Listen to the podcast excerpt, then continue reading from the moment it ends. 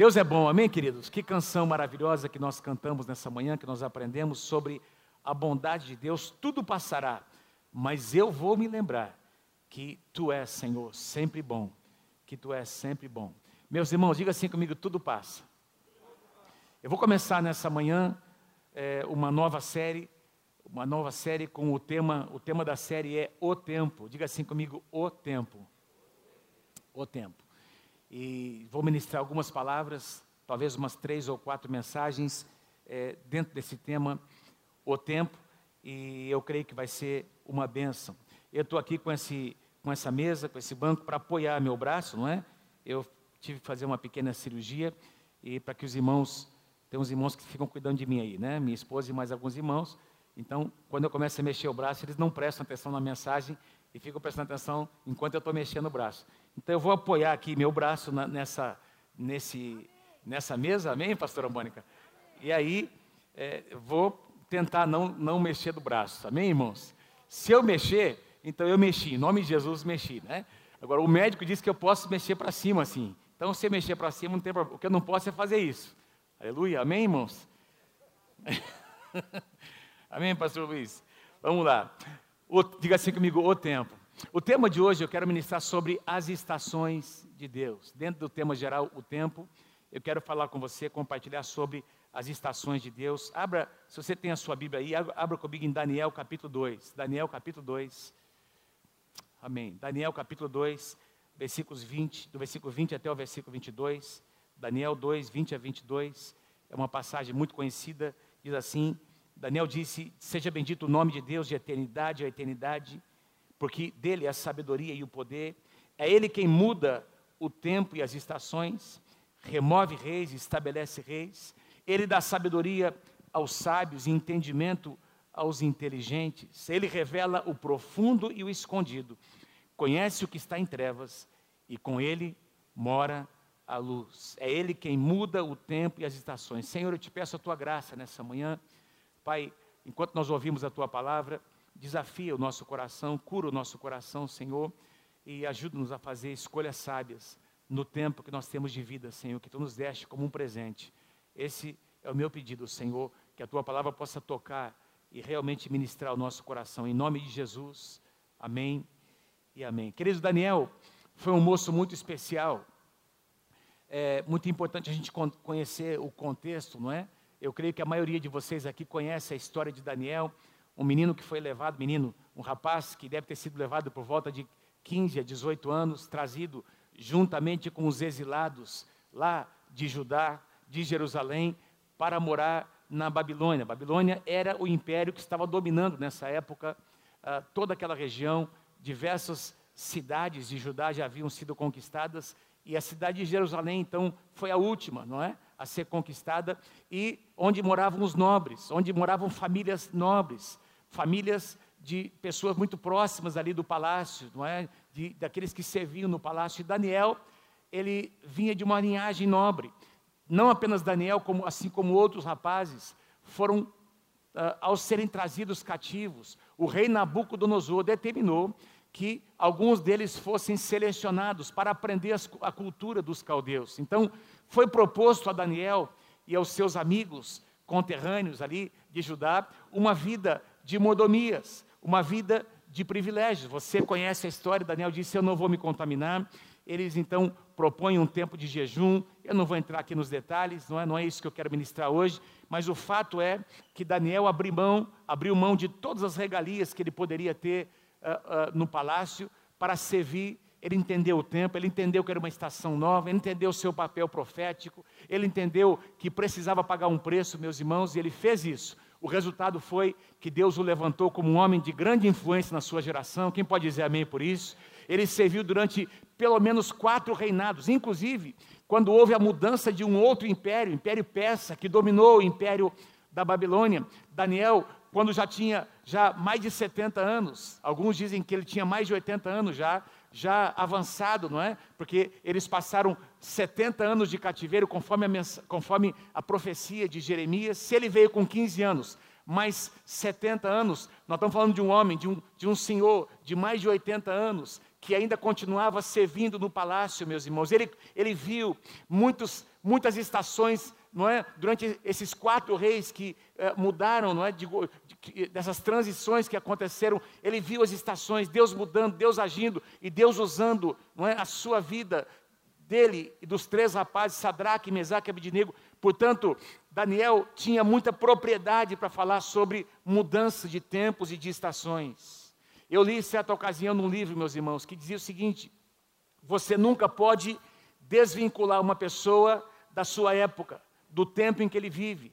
Ah, você, quando você olha a história dos grandes estadistas, não é? Dos, das, dos grandes inventores, você vai perceber que essa pessoa estava conectada com a época em que ela vivia, com uma necessidade que havia na sua época, não é? Com uma demanda que havia. Ah, então, havendo uma necessidade, uma demanda, surgiu uma solução por meio de um homem, de uma mulher, não é? que ah, ah, agiu com inteligência, que entendeu uma necessidade, e apesar, se você for olhar a história dos grandes inventores, teve muita gente que disse para eles: olha, para com isso, não adianta tentar mais, não vai dar certo, mas eles romperam, eles insistiram, e o que ah, eles foram usados por Deus para trazer benefícios para toda a humanidade. Quem pode dizer amém por isso? Porque eles entenderam o tempo em que eles viviam, assim foi Daniel. Você não desvincula uma pessoa da sua época. O que você quer dizer com isso, pastor? Eu quero dizer que, meu irmão, se você e eu, uh, uh, se você e eu, segundo as Escrituras, nascemos por um propósito de Deus, Salmo 139 vai dizer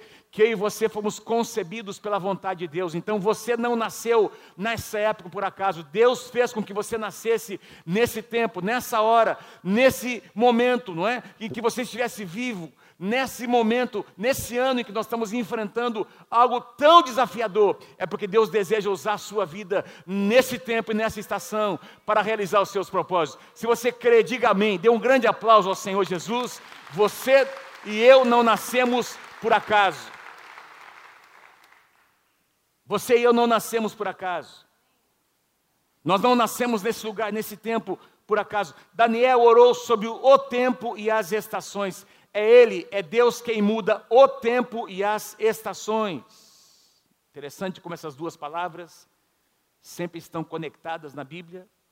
Nós encontramos tempo e estações. Quando se fala sobre tempo, nós às vezes confundimos sobre o, o tempo cronológico, o tempo que nós medimos. Mas Deus, na, na, na mentalidade de Deus, Ele, tem, ele pensa em, em estações, em períodos de tempo. Eu vou mostrar isso a você. Os hebreus, meus irmãos, no Antigo Testamento, é, eles não, não lidavam com o tempo como nós lidamos hoje. Eles nem tinham relógios como nós temos hoje.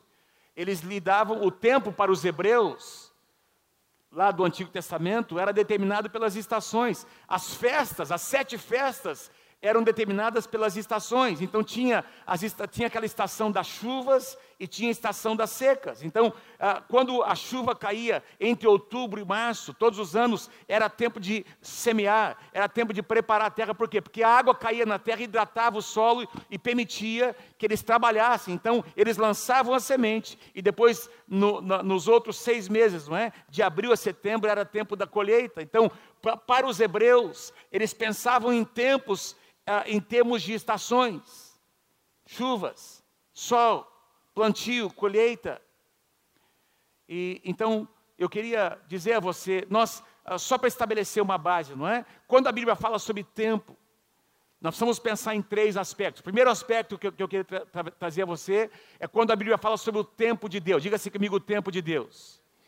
O tempo de Deus tem a ver com a eternidade. O nosso Deus é um Deus eterno. Amém, queridos? Ele não apenas é, mas ele sempre foi e ele sempre será. Deus não está limitado ao espaço e ao tempo que nós conhecemos, porque Ele é o Senhor do tempo, foi Ele que criou o tempo, Ele sempre existiu e sempre vai existir. Amém, amados?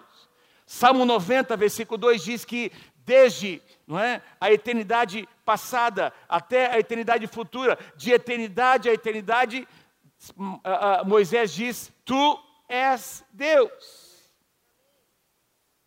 A palavra grega no Novo Testamento, que é traduzida como eternidade, se referindo a Deus e a Jesus, não é que aponta para a dimensão de Deus, é a palavra aion, que tem essa dimensão, meus irmãos, não é? De algo que é maior, que transcende o nosso tempo. E aí uh, nós podemos conhecer um pouco mais o significado de, de, eternidade do que quem viveu na época do Antigo Testamento, porque nós conhecemos Jesus. A palavra de Deus diz, o apóstolo João diz, em 1 João capítulo 5, versículo 11, que Deus nos deu a vida eterna, e essa vida eterna está em quem? Está no Filho de Deus. O mesmo apóstolo João diz em João capítulo 3, versículo 36, quem crê no Filho já tem a vida eterna. Quem aí tem a vida eterna, diga amém. Você creu no Filho, a vida eterna entrou no seu coração. Então, essa dimensão de Deus como um ser eterno. Tem agora um segundo aspecto que é o tempo do homem. Tem o tempo de Deus, a eternidade, tem o tempo do homem. Por exemplo, em Eclesiastes capítulo 3, versos 1 e 2, nós lemos que Existe um tempo para todas as coisas. Não é isso que diz lá? Tudo tem o seu tempo determinado. E todo o propósito de Deus acontece dentro desse tempo que Deus determinou ao homem. E começa a discorrer sobre várias coisas que acontecem, não é? Há tempo de nascer e há tempo de morrer, há tempo de chorar, há tempo de sorrir, tempo de abraçar, tempo de afastar-se e abraçar. E aí, essa dimensão do tempo aqui, meus irmãos, dentro deste contexto, é esse tempo que Deus nos deu, com que Deus nos presenteou para que nós vivêssemos. E dentro desse tempo que nós vivemos, é o tempo do homem, existe um tempo determinado. Eu e você não sabemos quanto tempo de vida nós temos, mas o mais importante é que nós vivemos, vivamos em abundância, em plenitude de vida, no tempo em que Deus nos deu. Alguns viverão mais, alguns viverão menos. O importante não é isso, o importante é como nós viveremos o tempo que Deus nos deu para viver nessa terra. O que nós deixaremos, que marcas nós produziremos, que legado, não é? O que as futuras gerações vão vão dizer a respeito de nós. Então, esse tempo do homem, no, no Novo Testamento, a palavra que é traduzida, não é do grego, é a palavra cronos, de onde vem a palavra cronômetro, relógio, o tempo que é dividido de uma forma mensurável, minutos, não é? Horas, dias, semanas, meses, anos, etc. Então, é o tempo do homem. É o tempo cronológico, mas existe um terceiro aspecto que é o mais importante. Então eu falei sobre o tempo de Deus, o tempo do homem. O terceiro aspecto é o mais importante, é o tempo de Deus no tempo do homem. É quando o tempo de Deus se manifesta no tempo do homem. Deixa eu explicar a você. É mais ou menos assim. É quando o céu invade a terra. É quando aquilo que é que é eterno se manifesta no que é temporal. E aí, meus irmãos, o resultado é uma explosão de milagres.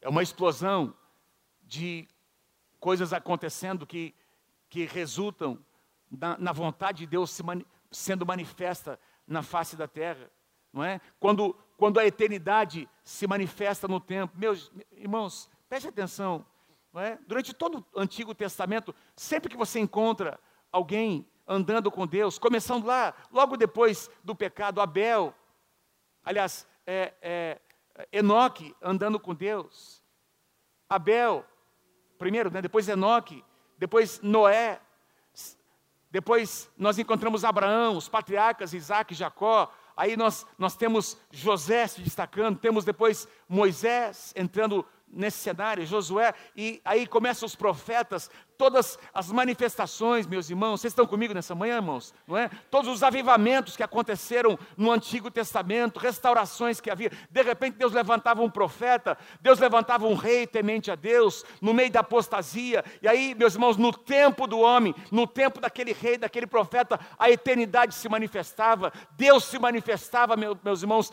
dentro da realidade do homem, e havia aquele avivamento, convergência, louvor, adoração. Mas eu e você precisamos reconhecer que uh, o ápice dessa manifestação do eterno no temporal foi quando Jesus, o Messias, ele é revelado. E a palavra do Senhor diz no livro de Efésios, Paulo diz, Efésios capítulo 1, versículo 10, a fim de fazer convergir nele, em Jesus. Olha o que diz, olha o que Paulo diz, na dispensação da plenitude dos, diga comigo, dos tempos. Diga assim comigo, plenitude dos tempos. Então Paulo diz, para convergir nele, na dispensação da plenitude dos tempos, Todas as coisas, tanto a do céu, ou seja, o que é eterno, quanto as da terra, o que é temporal, o que é terreno, convergiram nele, em Jesus Cristo. Meus irmãos, é por isso que a história da humanidade, no tempo que nós conhecemos, o tempo linear, é dividida entre antes de Cristo e depois de Cristo, porque na plenitude dos tempos, Jesus se manifestou. E agora, nós estamos vendo aí esse pessoal da esquerda tentando mudar essa, essa configuração não, é? não tem mais antes de Cristo, depois de Cristo, para que, porque agora não pode ter, tem gente na escola que não é, que não crê em Deus. Como é que vai, como é que a gente vai ensinar que a história pode ser dividida entre antes de Cristo e depois? Está determinado, é antes e depois do Senhor Jesus Cristo, não tem como mudar essa realidade. Quem pode dizer amém? Quem pode dar glória a Deus? Então, Deus, Deus, ou seja, a eternidade. Gente, não existe precedente, nenhum outro Deus com letra minúscula. Você não vai encontrar essa história. Você pode procurar na mitologia grega, você pode procurar os deuses de qualquer império, de qualquer nação, no Antigo Testamento, na história secular. Você não vai encontrar a história de um Deus que enviou o seu próprio filho, que se encarnou, meus irmãos, para se, se, tornar homem e viver como homem, viver o que nós vivemos e mostrar que nós podemos viver uma vida de vitória na plenitude dos tempos. A eternidade entrou, o céu invadiu a terra, e essa palavra tempos aqui é a palavra kairos, diga assim comigo, kairos. Kairos é o que define o tempo de Deus no tempo do homem. E a palavra kairos, a palavra grega, que você vai encontrar muitas vezes, eu vou citar algumas delas aqui no Novo Testamento, ela pode ser traduzida como um momento, ou um período, da história humana em que Deus se manifesta, não é? Então a eternidade invade a terra. É um período, uma estação, não é da história humana em que Deus se manifesta. E aí, meus irmãos, surge uma oportunidade. Essa palavra é traduzida também no Novo Testamento como uma oportunidade ou como o tempo oportuno em que Deus faz, em que Deus abre. Meus irmãos, quando Jesus veio, uma grande oportunidade se abriu para os homens. Sim ou não? A salvação, a redenção da humanidade. Por isso, as nossas ações não podem ser determinadas pelo nosso tempo natural, mas sim pelo tempo de Deus, pelo Kairos. Provérbios, você conhece essa passagem, capítulo 16, versículo 1 diz que nós podemos fazer planos dentro do nosso tempo, mas o que vale mesmo é a resposta que vem de Deus no tempo dele. Quem poderia dizer que nós estaríamos vivendo o que nós estamos vivendo aqui no nosso tempo, nesse ano de 2020? Mas de alguma forma, de alguma forma, gente, você acha que Deus foi pego de surpresa com o que está acontecendo? Não, Deus já sabia desde o começo. E de alguma forma Deus está articulando as coisas. Estou mexendo meu braço. Deus está articulando os acontecimentos. E o que está acontecendo agora, nesse ano, esse ano vai ser o ano que irá marcar a história da humanidade. É antes da pandemia e depois da pandemia. Nós estamos vivendo num tempo em que alguns sinais proféticos estão acontecendo e nós, como igreja, precisamos perceber os sinais de uma nova estação que já está acontecendo, meus irmãos.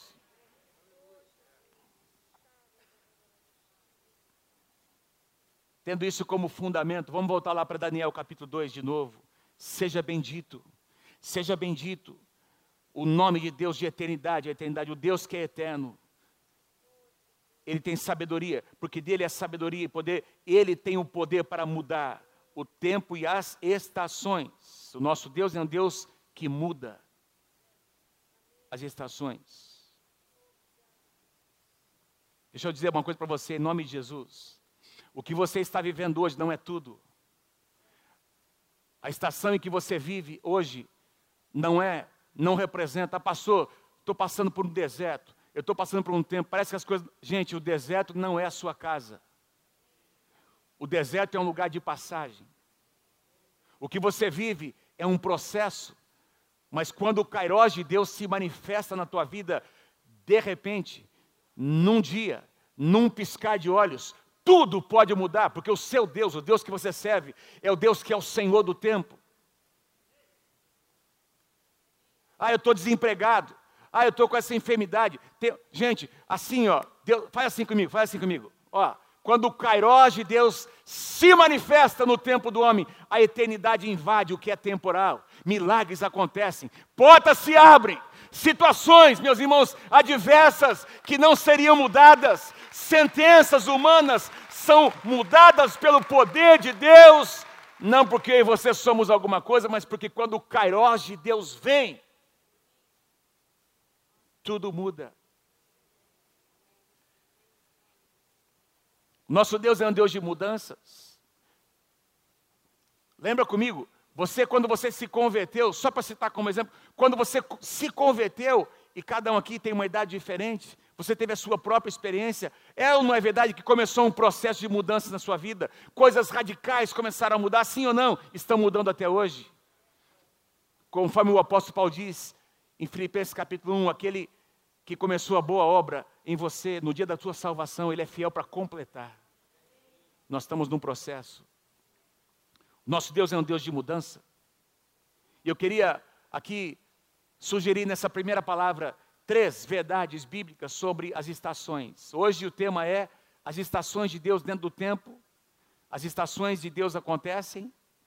Três verdades bíblicas absolutas que eu quero assim, gostaria que você levasse, pudesse levar para sua casa. Primeira verdade, foi Deus quem estabeleceu as estações. Se você olhar para trás na sua vida natural, você vai perceber que você viveu estações diferentes.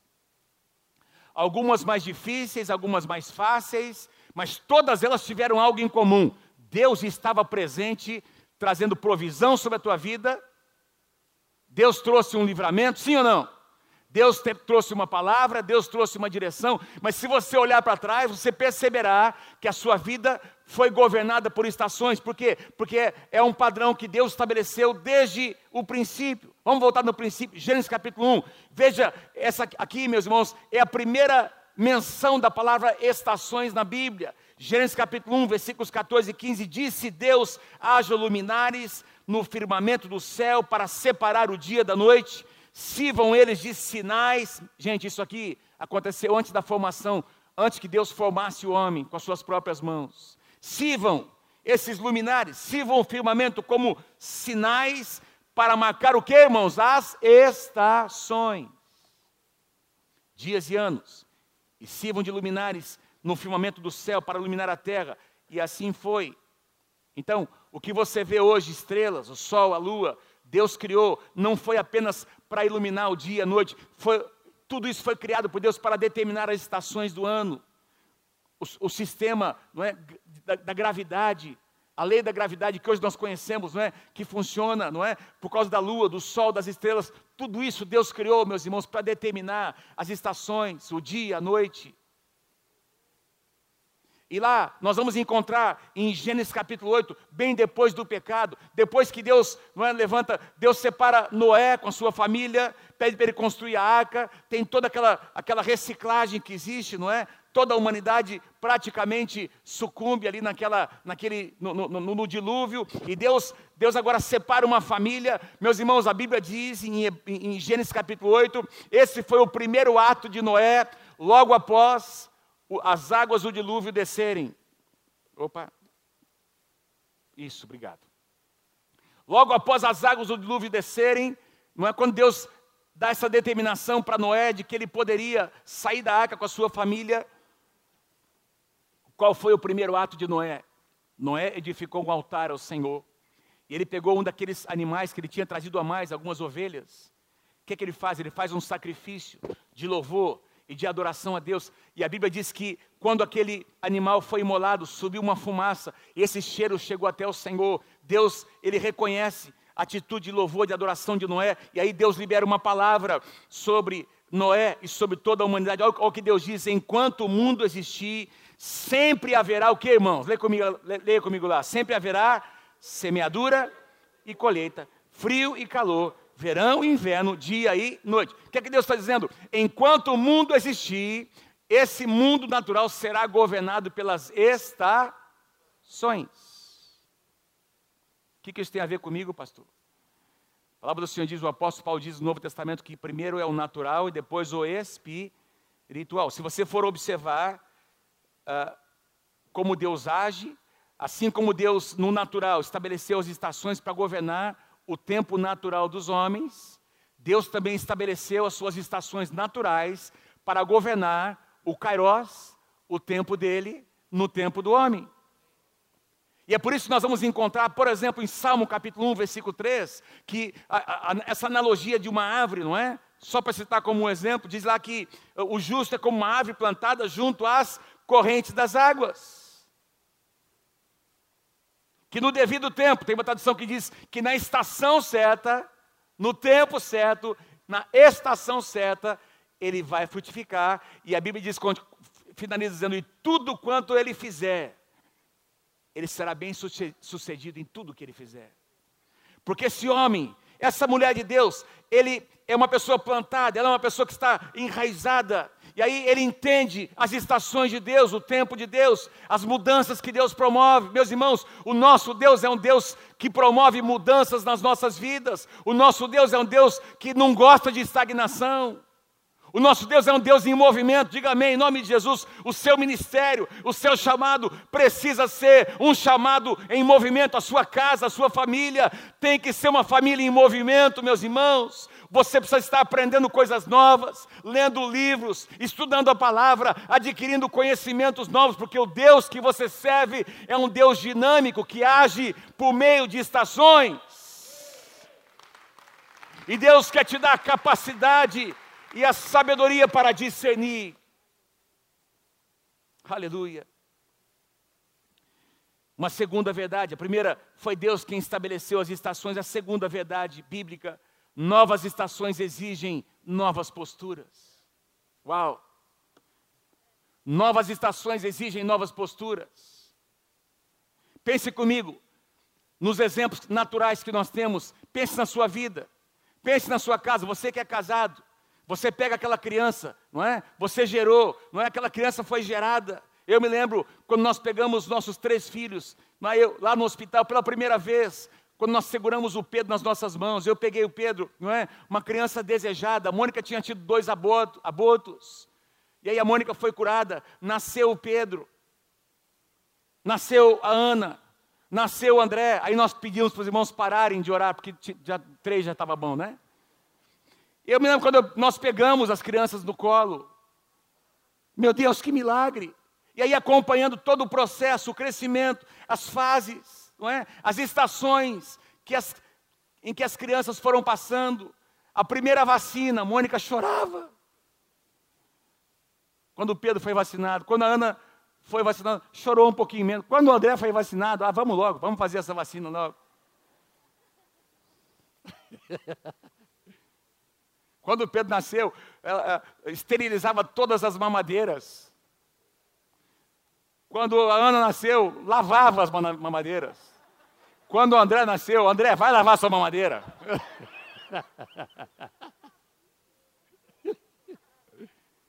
e aí, e aí vem as estações, as crianças crescendo, cada uma enfrentando, cada uma vivendo o seu momento, não é?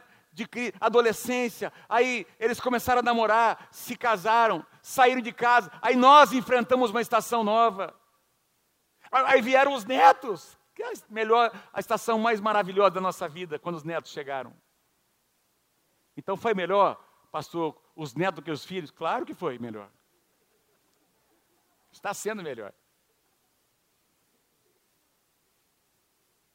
Cada estação traz consigo as suas dinâmicas, não é? As suas responsabilidades. Quantos entendem o que Deus está falando com você nessa manhã? Então, novas estações exigem posturas novas. Então, é óbvio que chega a hora dos filhos sair. Nós criamos nossos filhos, educamos, preparamos para que eles possam ter um futuro abençoado, para que eles saiam da nossa casa. Vai doer quando sair, mas é necessário. Nós não podemos criar os nossos filhos para nós mesmos. Não é verdade? Vamos ficar aqui a vida inteira com o papai e com a mamãe. Aí cresce esses, esses cabeças de bairro que nós temos aí hoje. Homens e mulheres mimados, que não conseguem enfrentar o mundo. Quando, quando entendem o que Deus está dizendo? Quando você vê, por exemplo, o processo de um inseto, não é? como aquele lagartinho que entra numa, num casulo e daqui a alguns dias ele se transforma numa borboleta. É um processo, é uma nova estação. Então, de um inseto que rasteja para um outro, não é ser que agora voa, é um processo. É uma, começou, tem um, ele entrou num processo e nasceu para viver numa nova estação. Não dá mais para viver rastejando. Quem, quantos estão entendendo? Novas estações fazem parte da nossa vida e exigem novas posturas. Você não pode viver hoje com a mentalidade que você tinha há 10 anos atrás. Foi bom, Deus foi fiel, mas o nosso Deus é um Deus que manifesta o seu kairós no nosso tempo, e quando o kairós de Deus chega, começa um novo tempo, uma nova estação que exige de nós novas posturas. E é por isso que tem gente que não, não vive bem na velhice, não consegue viver bem quando aposenta, porque não se preparou para, uma, para, para novas estações que virão. Nós precisamos nos preparar, precisamos falar sobre isso. Até sobre a morte nós precisamos falar. Até sobre a morte nós precisamos falar. Porque tem gente que não consegue, não enfrenta, não sabe lidar, não, não consegue abrir mão de alguém que partiu faz 5, 10, 15, 20 anos e continua lutando com Deus, porque não soube lidar com esse momento. É difícil, às vezes é incompreensível, mas novas estações exigem de nós novas posturas. Efésios capítulo 5, versículos 15 e 16. Olha o que Paulo diz: Portanto, vede prudentemente como andais, não como necios, e sim como sábios, remindo o tempo porque os dias são maus. Remindo aqui é usando sabiamente, resgatando o tempo. E tempo aqui é kairos, resgatando, entendendo, compreendendo. Quando um kairos chega, muitas vezes, meus irmãos, nós dizemos que queremos mudanças, mas no fundo nós não queremos mudar. Nós temos dificuldade em lidar com mudanças, porque a nossa estrutura emocional é feita para rotinas. Então, a gente observa isso, por exemplo, num culto normal, você talvez não sentaria onde você está sentado hoje, você sentaria naquele lugar em que você sempre sentou todos os domingos. Porque você gosta de rotinas. Então, a gente, eu que prego aqui, a gente que prega, consegue enxergar. O Henrique sentou no mesmo lugar, né? Chegou cedo para sentar no mesmo lugar, né, Henrique? Então, a gente consegue ver, por exemplo, passeando os nossos olhos no salão, a gente sabe onde alguns irmãos sentam, porque todo domingo você senta naquele lugar. A gente gosta, é uma coisa natural. Você não se programa para aquilo, você simplesmente entra e vem, porque, no, meus irmãos, a nossa natureza é uma natureza que, que quer estar, quer controlar as coisas. Nós nós, a nossa natureza quer ficar na zona de conforto. Quantos entendem o que eu estou dizendo? E quando mudanças chegam, a nossa natureza tem dificuldade em entender a nova estação que está chegando. E aí nós precisamos trabalhar com a nossa alma.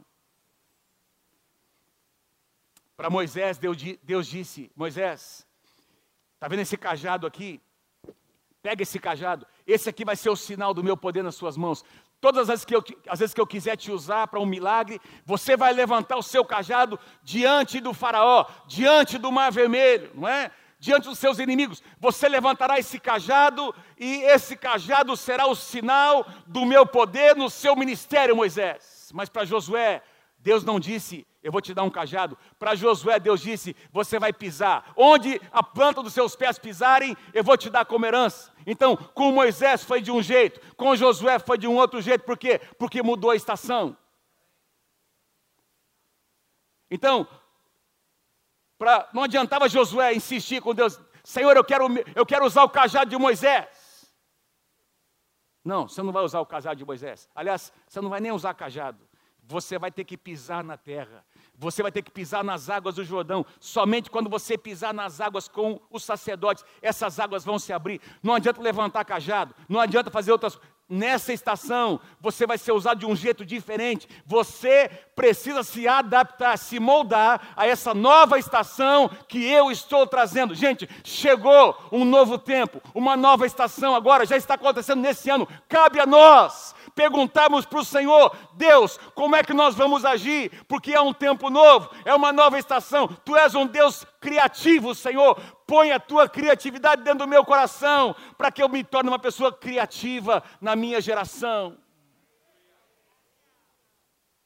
Ou você vai ser uma vítima. Ah, tudo mudou, as coisas mudaram. Eu não sei o que, que eu faço. Ué, as coisas mudaram, muda você também. Peça sabedoria a Deus. Aliás, a Bíblia diz: quem precisa de sabedoria, peça a Deus, que Ele vai dar, Ele vai te entregar naquela situação, naquele negócio. Não é você, está aí, é, você tinha uma empresa, você era. Nós estamos vendo isso acontecer com vários empresários aqui da igreja, tiveram que mudar o seu jeito de ser, de agir, estão ganhando mais do que antes. Estão sendo mais prósperos do que antes, porque entenderam que chegou uma nova estação. E novas estações exigem mudanças de atitude. Para finalizar, quem está comigo, diga amém. Quem pode dar um grande aplauso ao Senhor Jesus?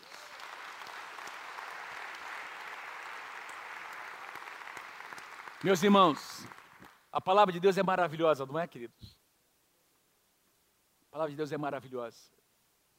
Para finalizar, lembrando, diga assim comigo: foi Deus quem estabeleceu as estações. Diga lá bem forte: foi Deus quem estabeleceu as estações. Número dois, diga bem forte comigo: novas estações exigem novas posturas. Em terceiro lugar, cabe a nós discernir os sinais de uma nova estação. Quem tem ouvidos, quem tem ouvidos, ouça. Ouça. Quem tem ouvidos para ouvir, quem tem discernimento, perceba. Quem tem olhos, veja. Mateus capítulo 6, 16, versículos 2 e 3, algo interessante estava acontecendo aqui.